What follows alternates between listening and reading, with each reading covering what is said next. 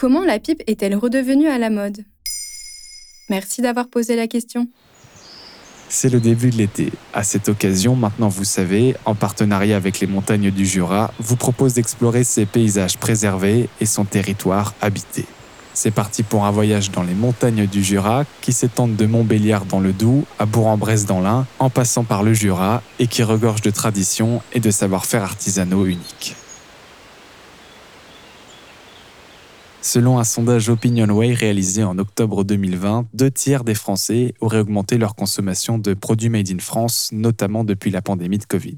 De plus en plus d'entreprises dans le textile ou la cosmétique tentent également de relancer la production française, souvent délocalisée et donc perdue depuis l'essor de la mondialisation.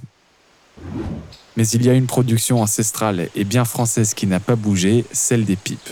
Et plus précisément celle des pipes des montagnes du Jura, depuis le 19e siècle, la ville de Saint-Claude dans le Haut-Jura, en plein cœur des montagnes, entourée de lacs et de cascades, très connue pour ses points de vue à explorer, concentre la plupart des maîtres pipiers français. Un temps un peu ringarde, la pipe se refait par ailleurs une image et attire un public nouveau soucieux de préserver la nature et de profiter des productions locales.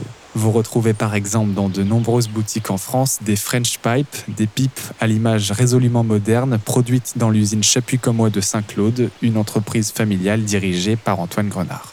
On voulait faire un produit qui soit euh, rajeuni, ôter l'idée que la pipe, c'est la pipe du grand-père, mais euh, avec des formes très traditionnelles. C'est vraiment une pipe la, plus traditionnelle qu'on puisse trouver, avec un prix raisonnable, avec une ambiance, euh, une bague marinière, un sachet marinière, donc très français, avec un logo bleu, blanc, rouge. Voilà, on s'est un peu inspiré de marques existantes, hein, comme le CIP français. Donc c'est vraiment quelque chose qui est ancré dans le Made in France. Mais pourquoi la capitale mondiale de la pipe, c'est Saint-Claude? Il a fallu un miracle pour que cette petite ville de moins de 9000 habitants, à 4 heures de Paris et 1 heure de Lyon, se construise cette réputation. Au 5e siècle, les moines romains et lupicins établissent un centre religieux à Saint-Claude. La ville devient ensuite un lieu de pèlerinage aux alentours du 12e siècle lorsqu'un miracle se produit. Le miracle, c'est celui d'avoir retrouvé la dépouille d'un abbé nommé Claude dans un parfait état alors qu'il était mort cinq siècles plus tôt.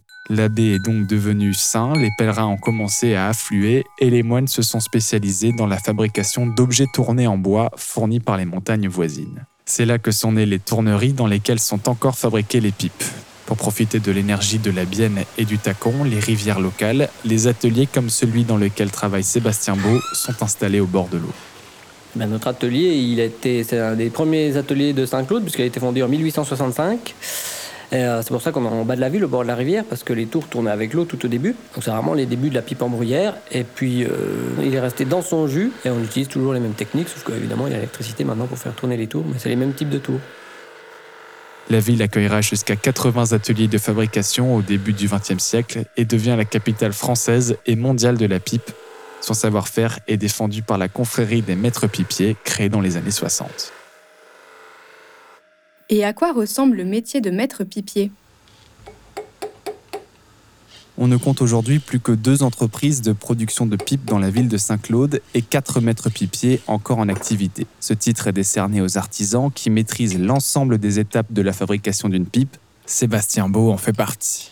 En gros, il y a deux grands principes. Hein. Il y a le principe du tournage et puis ensuite le polissage. Donc on n'apprend pas forcément tout et puis euh, surtout, il faut apprendre petit à petit parce qu'il faut bien maîtriser, chaque geste avant de, de passer au suivant. C'est tout manuel. Hein. C'est quand même le mouvement des mains qui donne la forme de la pipe ou qui peut euh, tout abîmer la forme de la pipe si on se débrouille mal. Donc il euh, faut apprendre avec quelqu'un et puis il faut beaucoup pratiquer.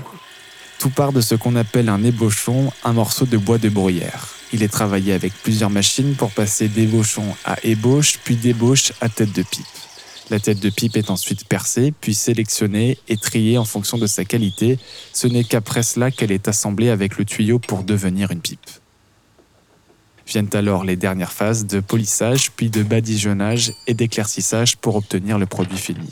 Toutes ces étapes ne sont pas faites par une seule personne, mais par des dizaines d'artisans de la pipe spécialisés dans chacune d'entre elles.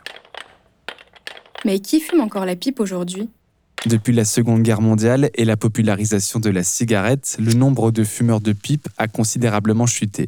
Plusieurs millions de pipes étaient fabriquées chaque année à Saint-Claude contre moins de 100 000 aujourd'hui.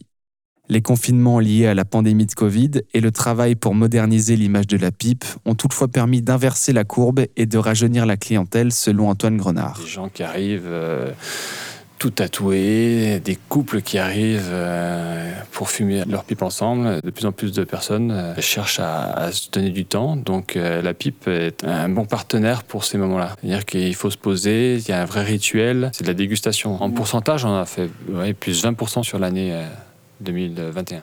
Pour répondre à cette hausse de la demande, l'entreprise recrute actuellement de nouveaux artisans pipiers.